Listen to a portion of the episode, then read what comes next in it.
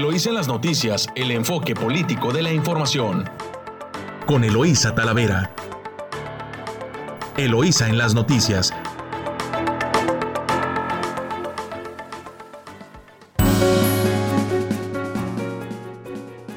Muy buenos días, Ensenada. Hoy ya miércoles primero de septiembre, muy día importante, día del informe presidencial.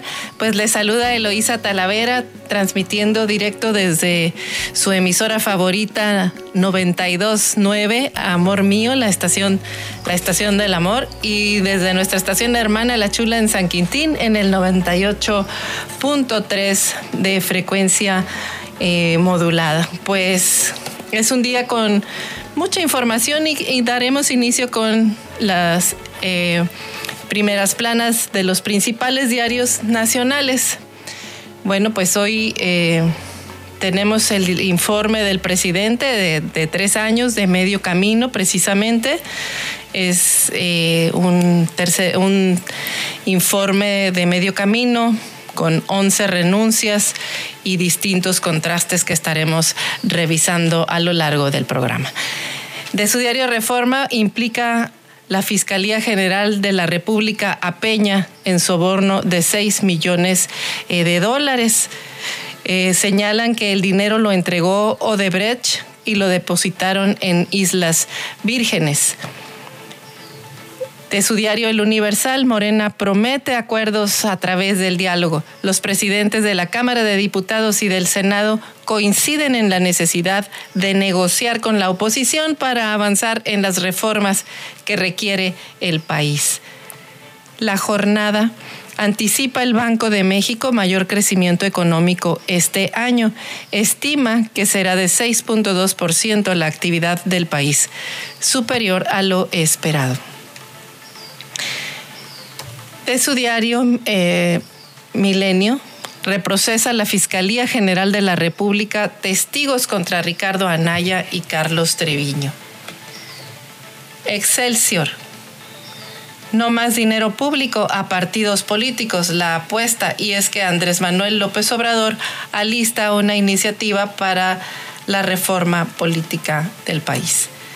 De su diario El Financiero, prevé Banjico crecimiento de 6.2% en 2021 y también estaremos analizando la encuesta del financiero sobre la aprobación del presidente Andrés Manuel López Obrador que por cierto va aparece con 56% de aprobación a mitad del camino.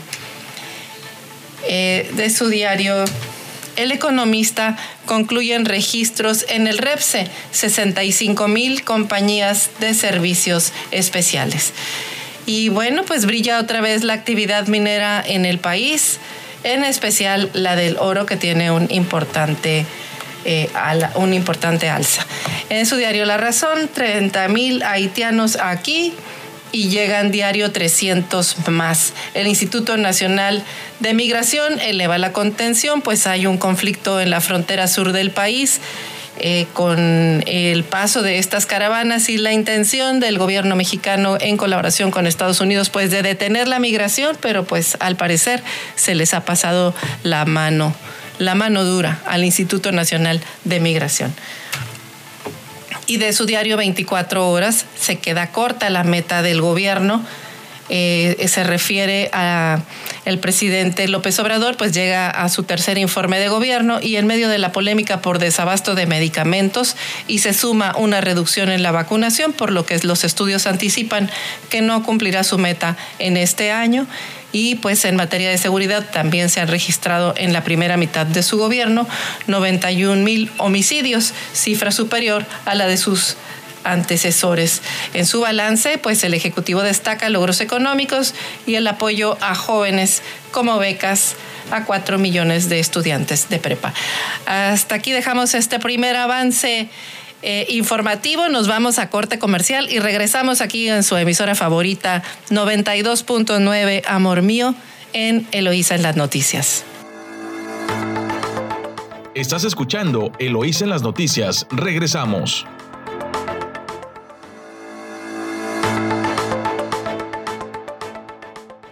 Gracias por continuar escuchándonos en su noticiero Lo hice en las noticias a través de su emisora favorita 929 Amor Mío. Recuerda, es la estación del amor. Y bueno, pues nos vamos con los principales titulares y la información eh, local de, Baja California y los municipios de nuestro estado. Y bueno, de su diario El Mexicano. Eh, inicio de clases con 11.4 millones de alumnos, esto pues en el país, eh, pero lo titula el mexicano y además, bueno, se prevé que se estabilice la curva epidemiológica y continúa en descensos los casos de COVID. Eh, hoy se espera el arribo de más dosis de Pfizer para cerrar esquemas de vacunación, así nos dice el secretario de Salud en el estado. Eh, Baja California disminuyó pues este martes a 1.259 su cifra de casos activos de COVID-19. La mayoría de ellos, 1.090 eh, son ambulatorios, 118 pacientes hospitalizados y 51 personas intubadas. De este último grupo, ninguno cuenta con antecedentes de vacunación contra el virus. De total, del total de los casos, Tijuana reportó 477 eh, Mexicali 396, Ensenada 195, Tecate 71, San Quintín eh, tiene 60 casos y en el resto de los municipios, eh, ahorita le digo cuántos quedan. el resto de los municipios, San Felipe solamente 8, Así que con esta disminución en la mayoría de los municipios, pues se espera estabilizar la curva en los próximos días y marcar nuevamente una tendencia a la baja en el número de casos. La tasa de hospitalización por COVID se mantuvo en 49.12% con 220 camas y 190 ventiladores disponibles, mientras eh, que la tasa de reproducción del virus descendió a 1.18 en promedio estatal. Solo la capital del estado registró un, registro efectivo menor a 1. Eh, eh, curiosamente, Mexicali antes estaba con el índice muy alto y ahora está menos de uno, lo cual es pues bueno por los mexicalenses. En este sentido y sobre todo eh, la reacción de clases pues que presenciales en el estado reiteran el llamado a vacunarse para evitar cadenas de contagio y el riesgo de contraer un padecimiento en modalidad severa resaltando pues que la población debe prepararse para la temporada invernal, así que pues Baja California sigue siendo líder en vacunación con 78. 78.51% eh, de la población eh, sujeta a vacunación, eh, pues vacunada, eh, lo, que representa pues 2.116.379 esquemas completos vacunados. Así lo informó el secretario de Salud, Alonso Pérez Rico, quien señaló también que probablemente hoy miércoles, primero de septiembre, llegue un nuevo lote de antígenos Pfizer para cerrar esquemas de vacunación y acercarse a la meta del 80% de la población vacunada. Pues ahí estaremos informando una vez que digan los puntos de vacunación para que usted pueda acudir con oportunidad y si es que no se ha ido a vacunar y está en Ensenada, pues recuerde que puede ir a la Secretaría de Salud en Ruiz y 17 y pues a Ruiz y 14, perdón, y ahí pues le pueden aplicar su dosis de vacuna contra el COVID. En más información eh, este, eh, de su diario ahora, vamos a ver, El Vigía, primera plana, pues eh, martes violento, así fue el día de ayer, desafortunadamente para nuestro municipio sigue la violencia. Martes violento, asesinan a cuatro personas. Ayer se registró un ataque armado en el que acribillaron a una pareja. Además localizaron a una persona incinerada y otra abandonada envuelta en una franela. Este es el saldo de un violento ataque ocurrido la mañana de ayer en Los Encinos que dejó a un varón muerto sobre el patio de una vivienda, mientras a otra persona al interior de una casa pues quedó sin vida. se trata de una mujer y tres menores de edad que resultaron ilesos. Eh, pues ahí está esta nota que no es pues no es nada bueno para nuestro municipio, puesto que ya ha sido eh, concurrente la violencia en el estado, pero en particular Ensenada, que se caracterizaba por ser una ciudad tranquila.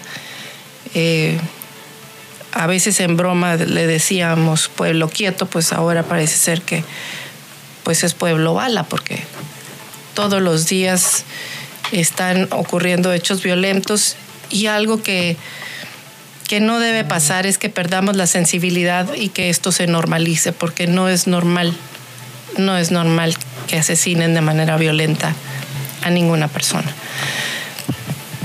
En otra información, eh, iniciará la Universidad Autónoma de Baja California el proceso de registro a clases presenciales. A partir del próximo lunes, la Universidad Autónoma de Baja California iniciará el proceso de regreso a clases presenciales de manera segura, gradual y ordenada, privilegiando la preservación de la salud y el bienestar de la comunidad universitaria. Esto de acuerdo con información proporcionada por la propia universidad. Se mantendrán las medidas de sana distancia y protocolos sanitarios por las, aplicados por la Secretaría de Salud. Además, se dará prioridad al retorno a clases presenciales de las unidades de aprendizaje con alto contenido práctico y que requieran el uso de clínicas, talleres o laboratorios. Cada unidad académica se encargará de definir las pautas y ritmos a los que la comunidad estudiantil se, se, irá reincorporando a la actividad presencial a partir de este 6 de septiembre. Pues ahí está en buena hora por la universidad y eh, pues los jóvenes que están eh, por ingresar de nuevo a clases, a reiniciar clases y que lo podrán hacer de manera presencial. En más información educativa, pues también entrega el INEA 23 constancias a nivel secundaria, pues derivado del programa por una ensenada sin rezago educativo y como parte de una ceremonia cívica semanal, las autoridades del vigésimo tercer ayuntamiento y del INEA pues entregaron 23 constancias a egresados del programa de educación secundaria. El secretario general del ayuntamiento destacó el esfuerzo de los adultos por alcanzar la meta en su formación educativa. Enhorabuena por estas personas que, eh, pues de manera abierta y extemporánea, eh, a través de INEA pueden ir avanzando en su educación formal. Y bueno, pues eh, en más información general, apoyarán con beca bimestral para cuidado de niñas y niños. Es una nota también del Vigía de Gerardo Sánchez. El gobierno federal eh, reinició el programa de asistencia en beneficio de 5.000 madres y padres de familia en Baja California, quienes recibirán un apoyo bimestral de 1.600 pesos destinados a pagar por el cuidado de sus hijas e hijos. El delegado de la Secretaría del Bienestar en Ensenada indicó que esta semana se recorrerán algunas comunidades indígenas para difundir y recibir solicitudes. Detalló que el número de beneficiarios para Ensenada será de mil y para San Quintín de dos mil. Para solicitar este beneficio, deberá mostrar una identificación oficial, la CURP, carta de no afiliación al IMSS o al ISTE, certificado médico del niño o niña en caso de que padezca alguna discapacidad y se puntualizó que el programa solamente se incluyen menores de 1 a 4 años. El programa puede apoyar a familias con uno, dos o tres hijos que estén en el rango de la edad antes mencionada y el dinero se entrega de manera directa y confiando en buen uso del apoyo. Y es que pues le apuestan a, entregarle el recurso a, los padres, a la madre sobre todo, eh, porque se supone que ellos son los que velan por la seguridad de los niños y no quien más. Muy bien este programa que lo reactivaron porque lo habían, lo habían quitado de anteriormente.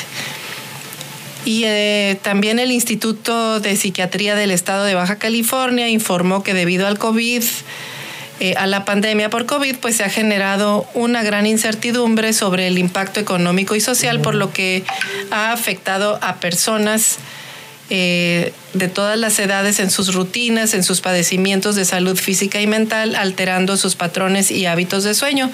Así que el director de este Instituto de Psiquiatría del Estado mencionó que pues el sueño es fundamental en la recuperación física y el desarrollo cerebral, el aprendizaje, la memoria, la regulación emocional, las funciones metabólicas y cardiovasculares. Así que eh, para optimizar el descanso, la agudeza mental, el equilibrio emocional y el nivel de energía durante el día, pues recomendó crear un entorno adecuado para poder descansar, seguir un ritual para dormir, cuidar la alimentación, no tomar muchas bebidas estimulantes después de la tarde, de la media tarde, practicar ejercicio físico, no abusar de la siesta, también lo dice, y evitar consumir alcohol antes de dormir. Bueno, pues ahí están las recomendaciones del director eh, de psiquiatría. Y en más información, eh, en, Baja California, pues darán hospedaje en hoteles City Express a pacientes con cáncer. Hay una alianza integrada por cinco organizaciones civiles que apoyan a mujeres con cáncer en Baja California y anunciaron un convenio establecido con esta cadena hotelera para brindar hospedaje gratuito a quienes tengan que viajar a Mexicali, Tijuana o Ensenada para recibir un tratamiento. Pues ahí está una buena labor que están haciendo las organizaciones de la sociedad civil apoyando a mujeres con cáncer para recibir su tratamiento. Luego sí tienen que trasladarse a ciudades. Eh, y a recibirlo y pues tienen que hospedarse. Es un muy buen apoyo y solidaridad. Eh, en más información de su diario el Vigía pues promoverán mejores leyes de seguridad vial. Eh, cada año se mueren en el mundo 1.3 millones de personas en accidentes de tránsito y 25 millones padecen de traumatismos no mortales causantes de discapacidad por este tipo de incidentes, según las cifras de la Organización Mundial de la Salud.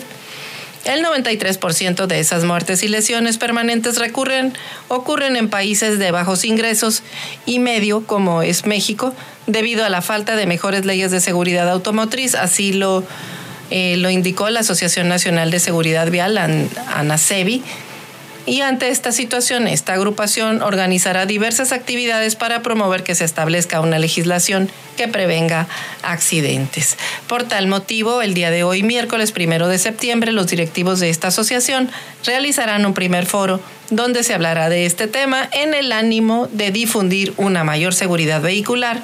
Puedes que una mayor seguridad vehicular pues puede salvar vidas, cuidar la integridad de las personas y debe considerarse como un derecho de todos los mexicanos. En más información, eh, igual de eh, vigía, eh, no reabrirán escuelas en colonias contagiadas. Esta es una nota de Carla Padilla. No se permitirá la, no se permitirá la apertura de escuelas para clases presenciales en colonias donde se haya registrado cadenas de transmisión de COVID y que estén dentro de las más contaminadas en el estado. Así lo indicó el secretario de Salud. Oscar eh, Pérez eh, Rico, en ese sentido, mencionó que Ensenada tiene algunas colonias con restricciones. En esta semana son la zona centro con 12 casos activos asociados a cadenas de transmisión, la popular 89,7, villas residenciales del Real y Granjas El Gallo, con seis respectivamente, y las colonias Aeropuerto Punta Banda, Punta Banda 1 y Las Lomitas con cinco casos cada uno. Eh, recordó que estas son las zonas donde se debe tener mayor cuidado y ser corresponsables con la utilización de cubrebocas, distanciamiento social, pues es donde tienen más casos activos. Nos vamos a corte comercial, regresamos en, una, en unos instantes más aquí en su emisora favorita 929 Amor Mío. Estás escuchando Eloísa en las noticias. Regresamos.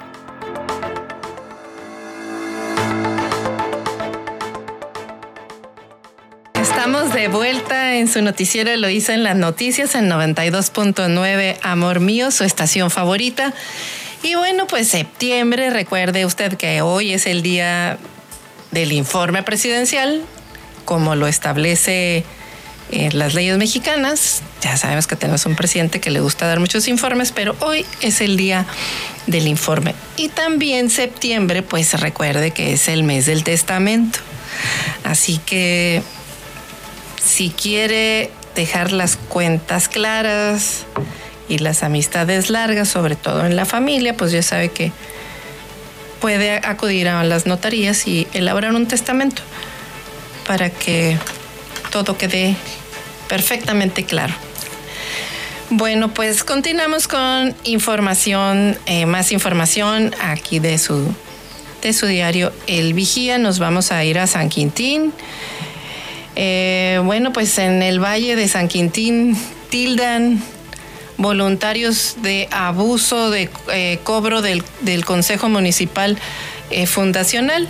Aníbal Reyes, coordinador de uno de los grupos que atienden Emergencia San Quintín, calificó de ilegales las cuotas exigidas por el Consejo y aseguró que de continuar dejarían de prestar servicios a la comunidad. Dicen que es un abuso por parte del Consejo Municipal Fundacional que les quieran cobrar por ofrecer un servicio, siendo que el municipio de Ensenada nunca cobró un peso a ningún grupo de la zona. Así lo dio a conocer Aníbal Reyes, que es coordinador del grupo Alfa en San Quintín. Explicó que en caso de que el Comité Municipal Fundacional continúe con ese tipo de actitudes y cobros ilegales, este grupo que tiene años sirviendo a la comunidad de San Quintín dejará de prestar sus servicios que llevan a cabo desde hace más de 15 años. Señaló que desde que el coordinador de bomberos y protección civil tomó posesión, este grupo le presentó todos los papeles que se requieren para trabajar, por lo que está este tipo de acciones pues son únicamente para afectar a los grupos que ahí laboran. Agregó que en caso de que continúen esta actitud por parte del Consejo, pues dejarán de trabajar ellos y con el personal y las ambulancias que tienen deberán de hacerse cargo de las emergencias que sucedan en la zona. Pues desafortunado este desencuentro porque sale perdiendo la población. Y bueno, habrá en escuelas supervisión para evitar y detectar contagios. Personal de la cuarta jurisdicción sanitaria estará en las diferentes escuelas que poco a poco abrirán sus puertas para clases presenciales. Así lo dio a conocer la titular de la dependencia, María Consuelo Monroy Ibarra. La funcionaria explicó que están trabajando de forma coordinada con los padres de familia de las diferentes escuelas que poco a poco abrirán y regresarán a clases presenciales para evitar cualquier brote. Agregó también que estos comités se les capacita se les capacitó para que sepan cuáles serán las medidas de entrada al plantel, así como las condiciones que la escuela debe tener y cómo será su salida. Explicó que en caso de que detecten a un menor con los mínimos síntomas, pues será enviado al centro de salud más cercano, en donde se le realizarán los exámenes correspondientes para pues determinar si tiene o no el virus. Monroy explicó que todas las escuelas que fueron abiertas esta semana pues están trabajando de forma coordinada con los centros de salud más cercanos. También eh, la doctora eh, Monroy agregó que en el caso de que un menor tenga algún tipo de síntoma, pues se le realizarán diferentes tipos de pruebas para detectar si el virus está, eh, si hay virus o no y si estarán trabajando de forma muy, muy coordinada con los padres de familia. Eh, pues recuerde que esta es la información de San Quintín. Desafortunadamente, bueno, pues también hubo violencia en San Quintín. Encontraron a una persona eh, fallecida en un ejido también de, de, San Quintín y aumentaron a 60 los casos de COVID en San Quintín. Eh, en los 60 casos activos que se tienen en el municipio, así lo dio a conocer el secretario de Salud y explicó pues que en el fraccionamiento San Quintín de esta demarcación, en la delegación Vicente Guerrero y en la colonia Benito Juárez en Camalú, pues son las zonas que tienen más casos activos de COVID en el municipio. Pues hasta aquí la información con San Quintín. Recuerde que estamos en Juegos, en, las Olimpiadas Paralímpicas. Y bueno, pues eh, también tenemos eh, información interesante en todo lo que sucedió ayer, en la jornada de ayer de, los deportes. Y bueno, pues este, vamos a escuchar los, report, los deportes aquí. Eh, en su estación favorita, le habíamos comentado en 92.9 Amor Mío, pues que le íbamos a dar seguimiento a todo lo que aconteciera en las Olimpiadas. Y bueno, los vamos a escuchar en voz de David Barrera. Muy buenos días, David. Pues aquí te quedas con eh, los deportes y ustedes se quedan con David Barrera buenos días. Continuamos con Eloísa en las noticias. Mi nombre es David Barrera y arrancamos con la información deportiva. Hubo mucha actividad para los mexicanos en los Juegos Paralímpicos de Tokio 2020, ya que llegó la octava medalla de bronce para la delegación mexicana. El paratleta Juan Pablo Cervantes terminó en tercer lugar de la prueba de los 100 metros de atletismo, con un tiempo de 13 segundos y 87 milésimas.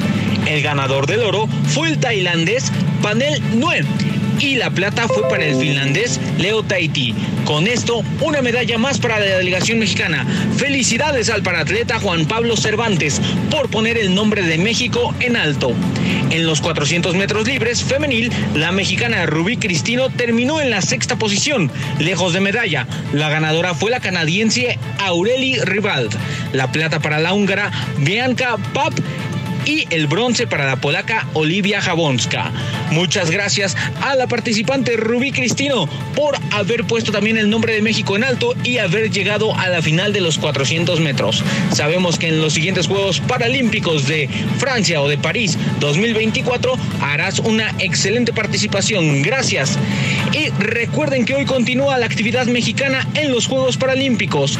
Y aquí en Eloísa, en las noticias, vamos a llevarles toda, absolutamente toda la información de la actividad mexicana, porque esta noche también pueden caer medallas. Así que será una noche más de desvelarnos, de desmañanarnos y de ver todo lo que pasa con los Juegos Paralímpicos para México. Ha sido una gran participación de la delegación mexicana y estoy seguro que seguirán cayendo las medallas de aquí a que acaben los Juegos el 5 de septiembre. Vamos a cambiar de deporte. En el béisbol de la Liga Mexicana, los Diablos Rojos de la Ciudad de México ganaron seis carreras a cuatro en el cuarto partido de la serie. Con esto, la serie se coloca 3 a 1 frente a los Leones de Yucatán.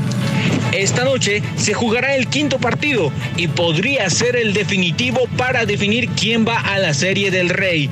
Ojo porque esta misma noche los Leones de Yucatán pueden eliminar a los Diablos de la Ciudad de México. Va a ser un partido muy interesante, ya de vida o muerte. Tiene que ponerse la pila a los Diablos, si no, quedarán eliminados esta misma noche. Por el lado de la final norte, la serie se ha empatado a dos juegos, pues los Toros de Tijuana derrotaron a los Mariachis de Guadalajara 7-3. Esta noche a las 7.5 tiempo de Ensenada se jugará el quinto partido de la serie.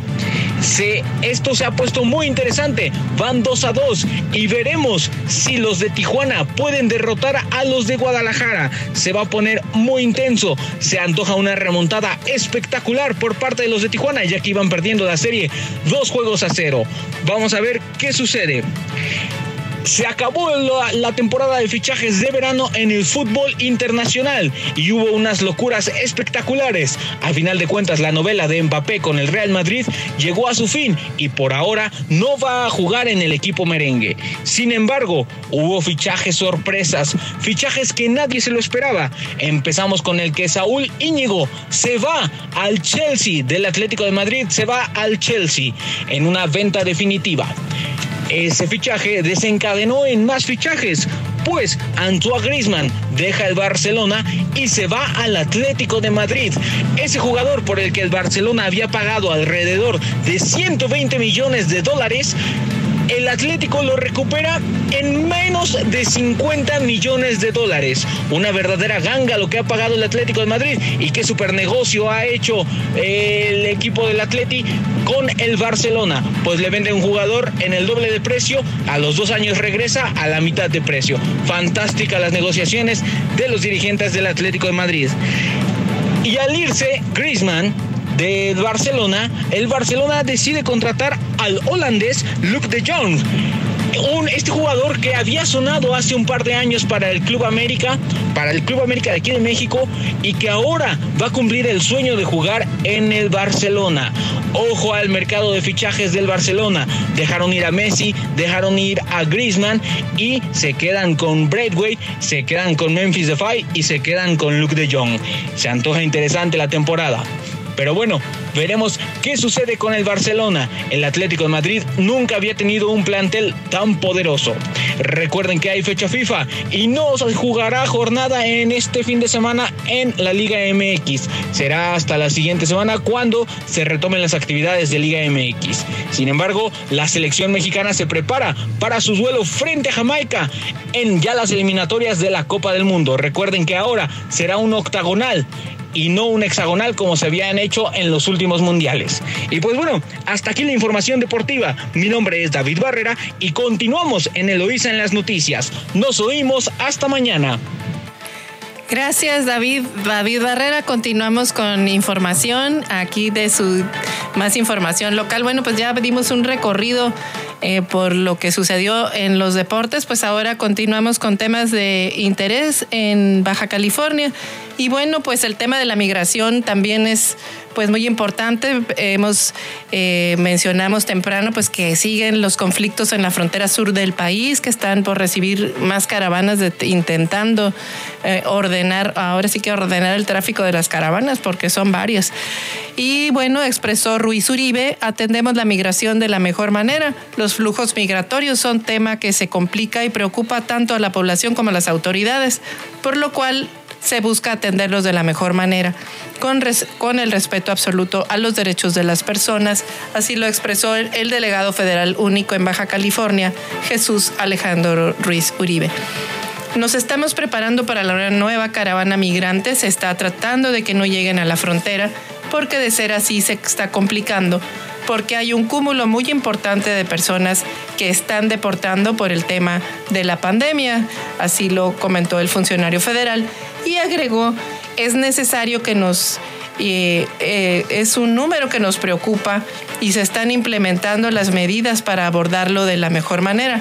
Mencionó el delegado que México debe tener presente, como ya lo dijo el presidente, eh, que debe de tener una política propia, una política migratoria, por lo que incluso se ha modificado eh, la propia ley a fin de asegurar el respeto absoluto a la dignidad de las personas y abordar de manera amigable el tema eh, de los migrantes. Por ejemplo, pues si llega un núcleo familiar de migrantes, es necesario que se le dé permiso y trabajo. Bueno, pues ahí, ahí están así este tema eh, migratorio complicándose sobre todo pues en nuestro estado que es fronterizo. Nos vamos a corte comercial, regresamos con más información en su emisora favorita 929 Amor Mío.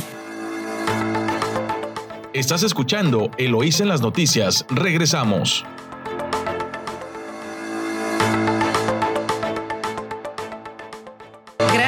Por continuar escuchándonos a través de su emisora favorita 929 Amor Mío y en La Chula en San Quintín en el 98.3 de frecuencia modulada. Pues le comentaba que tenemos bastante información y bueno, pues en, en el ámbito en el ámbito local, en el ámbito político, pues no cantamos mal las rancheras como decimos aquí en, en en, lo coloquial. Pero bueno, mire, garantizan seguro regreso a las aulas.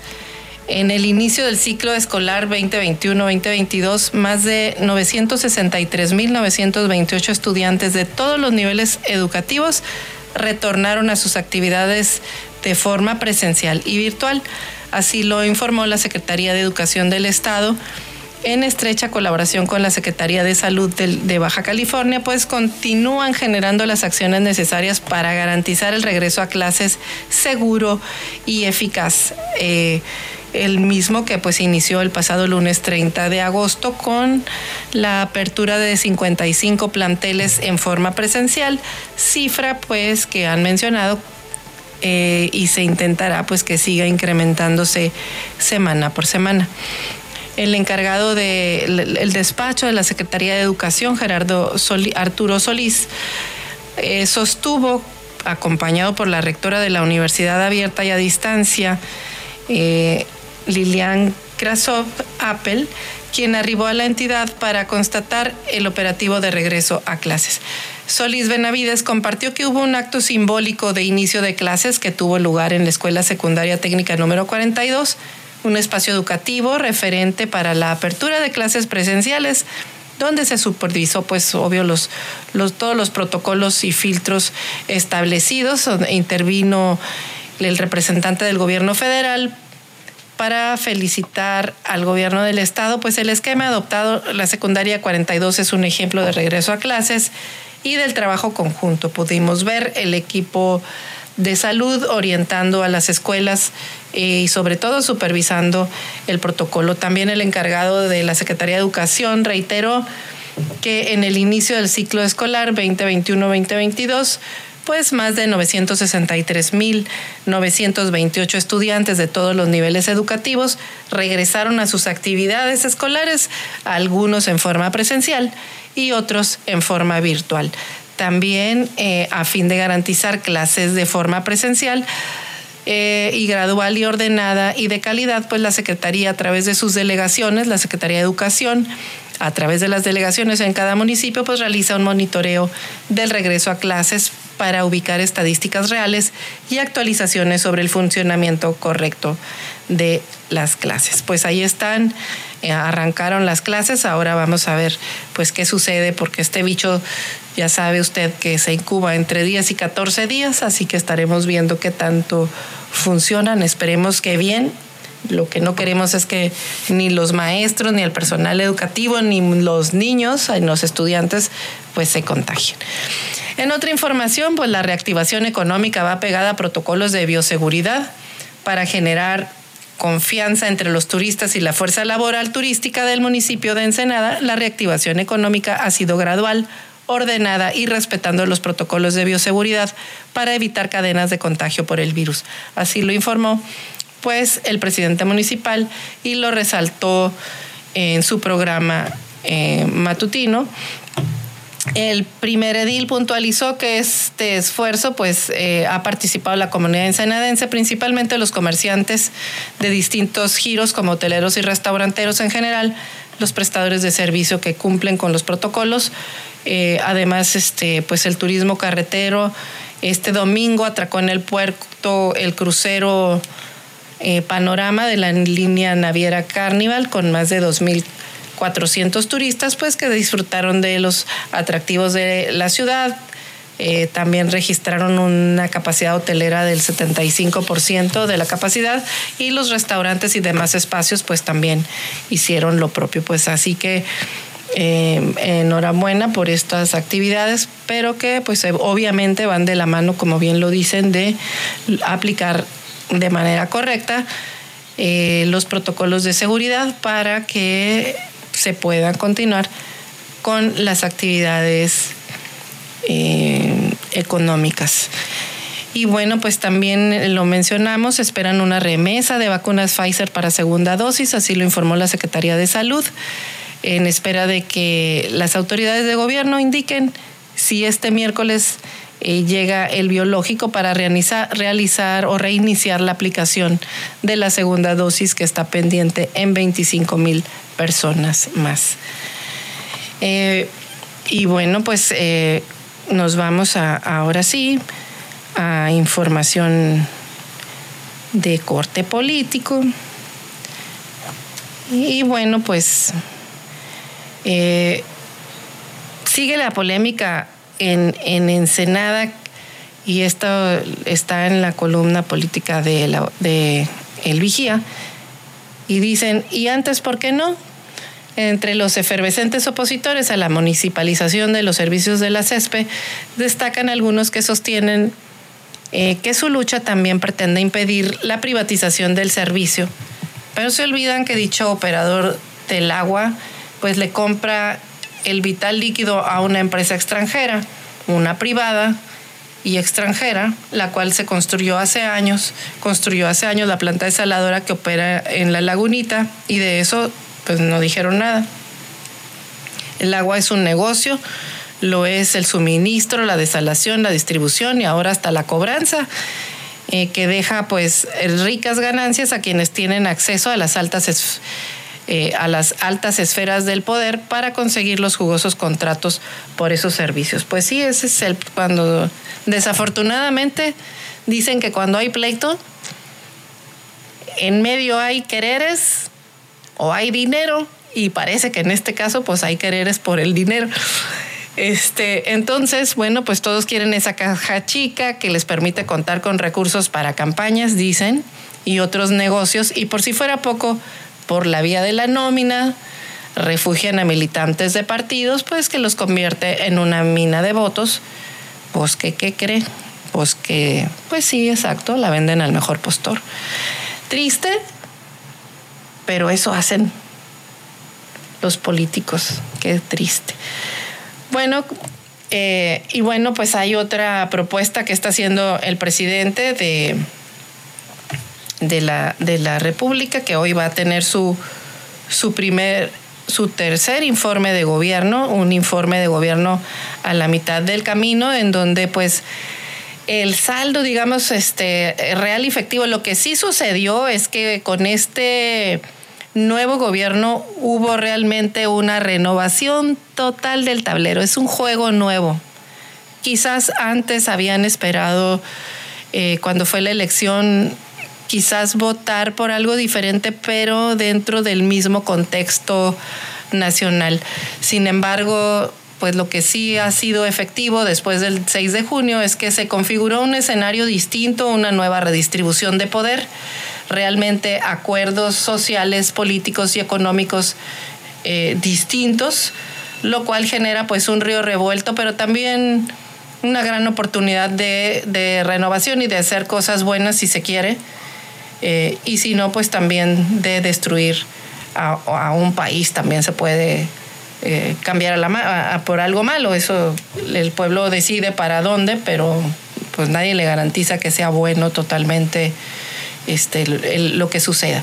Así que bueno, pues tenemos un Ejecutivo Federal fuerte, con fuerte apoyo popular, eso es innegable y lo vimos después de, esta, de estas elecciones, pero sí, bueno, pues ha perdido, eh, ha conservado los poderes judiciales este, su autonomía, ha, perdido, digamos que no, no, no los ha cooptado como quisiera. Y en el legislativo pues tuvo una reconfiguración. Vamos a ver en este, en este periodo de tres años que le quedan y con esta renovación del legislativo, pues si lo sigue controlando a modo, o ahora, como sí va a tener que negociar, vamos a ver si, si lo hace tan fácilmente como lo hizo pues al principio, bueno, al principio no, no batalló porque tenía el control absoluto del Congreso. Pero pues también está acotado eh, por Estados Unidos. Eh, también ahí pues ya se siente presión social por las cifras negativas de la pandemia, hay menos empleo, Em, empleo sí hay, pero precarizado, pagan poco por mucho trabajo. Y bueno, la inseguridad es una deuda pendiente que tiene en el país, no han podido, de hecho, pues han aumentado el número de, homicidios violentos, eh, las, los feminicidios y muchos problemas que vienen en torno a la inseguridad. El Producto Interno Bruto del país, que pues este ahí va recuperándose, pero después de la pandemia, pues quizás empiece a quedar a niveles prepandemia, o eso sería, pues bueno, aunque habían prometido más crecimiento. Y bueno, eh, viene también la sucesión presidencial anticipada por el propio presidente. Eh, y bueno, pues competida tiene muchos tiradores, como sucede con el partido en el poder. Y bueno, en como dicen, en el patio de enfrente, pues tampoco están mancos, nomás que están muy cautelosos, digamos, pero ya aparecen en las encuestas.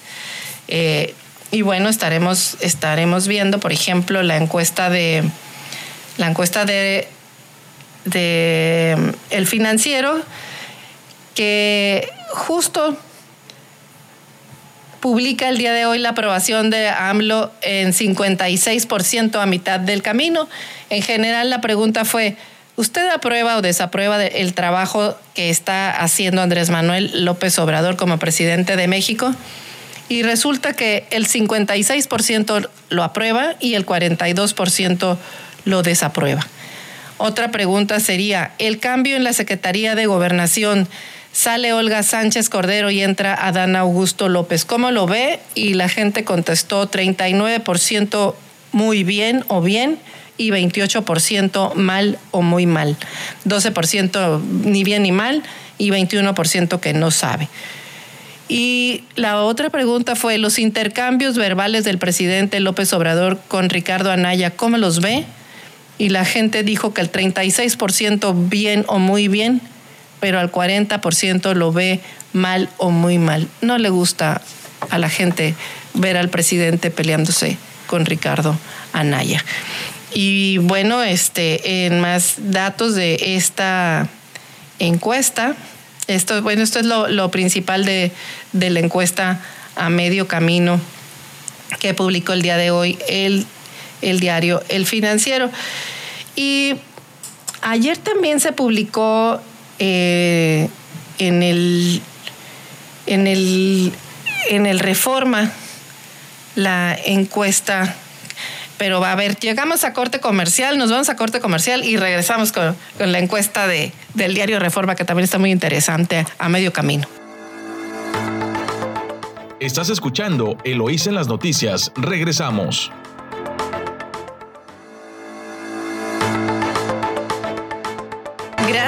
Continuar escuchándonos aquí en su noticiero Eloísa en las noticias a través de su emisora favorita Amor Mío en el 92.9 de frecuencia modulada. Recuerde también que nos puede eh, seguir a través de nuestra cuenta de WhatsApp en el C646 288 6104 y a través de nuestro portal Eloísa en las noticias.com.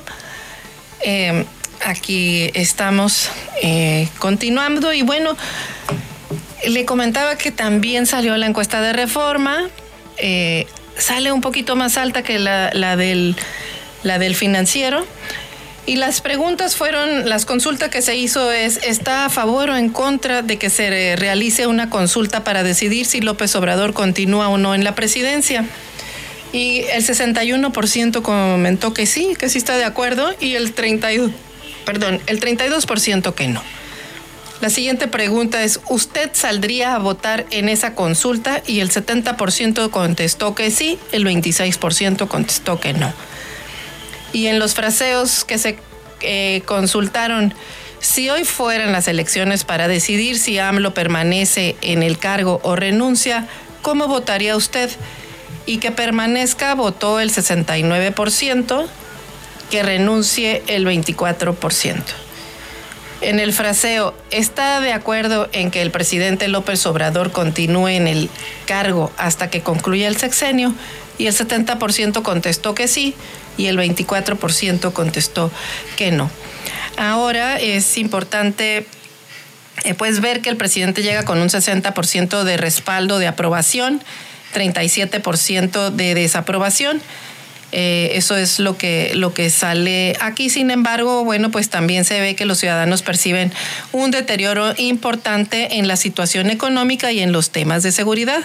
Aquí, por ejemplo, el 51% considera que la violencia en el país ha aumentado. 52% considera que la violencia en el país ha ha incrementado en la, en la presencia del crimen organizado y el 51% percibe un aumento en la inseguridad. Eso es en temas de percepción. El, en términos de estrategia, eh, del presidente en contra del narcotráfico, el 51% sí nota una diferencia con respecto a gobiernos anteriores, pero el 33% piensa que no existe una estrategia. Por su parte, el 46% percibe un deterioro en la economía del país y un 38% en la economía familiar. Pues estos digamos que son los, los adeudos que tiene el presidente en materia de seguridad y en materia de eh, económica, que son las, lo, que la gente percibe que no, que no está bien de alguna manera. Eh, estas son las, las encuestas que les comentaba que salieron en publicadas en el Universal, perdón, en el diario Reforma y en el diario El Financiero a medio camino del presidente. Y bueno, pues también ya quedó instalada hoy, el día de hoy ya inicia la, la 65 legislatura del Congreso federal y bueno, pues también les estaremos dando puntual seguimiento a las agendas. Eh, este, a las agendas legislativas de cada una de las bancadas. eh, para ver pues qué es lo que nos depara en el futuro al país. Y es que cuando hablamos luego de senadores y diputados, la gente dice, y bueno, ¿y esos qué? ¿Qué? ¿A mí qué? Pero pues no los podemos perder de vista porque en primer lugar, pues nos representan. En segundo lugar, usted les paga. Y en tercer lugar, mire que lo que decidan puede ser para bien o para mal. Entonces, pues ahí hay que traer los cortitos. Y la legislatura quedó de la siguiente manera. Morena tiene 198 diputados, el PAN tiene 114, el PRI tiene 71, el Partido Verde 43, el PT tiene 37, eh, MC, Movimiento Ciudadano, tiene 23 y el PRD tiene 14. Y ahora sí, 250 hombres y 250 mujeres.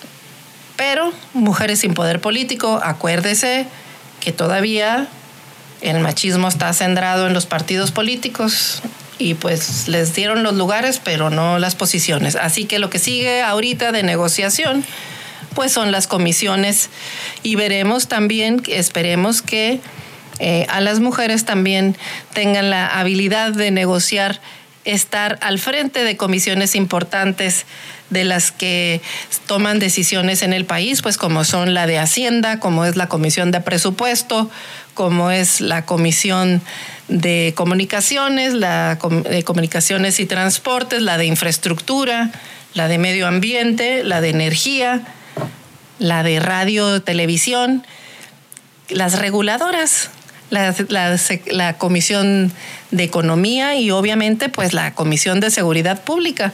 Así que seguramente perfiles hay, capacidad hay, porque llegaron, ganaron elecciones igual que los varones. Eh, así que ya en igualdad de posiciones, lo lógico sería que fueran una y una las comisiones en función de perfiles y capacidades, porque esos no se deben de regatear tampoco.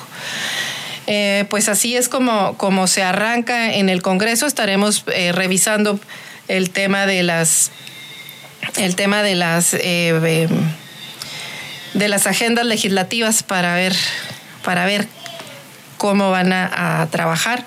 Lo que sí, lo que sí se ve es que en la negociación de cómo quedaron de cómo quedaron distribuidas la Junta de Coordinación Política que quedó eh, y la presidencia que quedó en manos de Morena y la Junta de, Coordinación Política, pues sí se ve que, que Morena pactó con el PRI, hizo a un lado al PAN y vamos a ver si en los siguientes dos años se respetan los acuerdos, porque si no, pues, pues nomás les dieron a tole con el dedo, espero que no, pero bueno. Eh, en nota nacional también de su diario Reforma eh, fue que implica la Fiscalía General de la República a Peña, en soborno de 6 millones de dólares. La Fiscalía señaló por vez primera un monto preciso en contra del presidente Peña y de Videgaray. Recuerde que Videgaray fue su secretario de Finanzas y luego fue este, su, su secretario de eh, exterior, con el objetivo principal de beneficiar a empresas transnacionales, entre ellas la brasileña constructora Odebrecht, y ello en detrimento del patrimonio petrolero energético que le pertenece a toda la nación, Enrique Peña Nieto y Luis Videgaray Caso recibieron de Odebrecht sobornos por más de 6 millones de dólares, los cuales valiéndose de Emilio Ricardo Lozoya Austin, fueron depositados en una cuenta radicada en Islas Vírgenes Británicas y posteriormente retirados en efectivo para Peña, Peña Nieto y Luis Videgaray, dice la imputación de la Fiscalía. La acusación se reveló ayer en un amparo promovido por el ex senador panista Jorge Luis Lavalle, quien se encuentra encarcelado y busca llevar su proceso en libertad. En sus testimonios ante la Procuraduría de Brasil, algunos de los ejecutivos de la constructora, como, como Luis Alberto de Meneses, y otros eh, refieren la cifra de 6 millones de dólares para el exdirector de Pemex.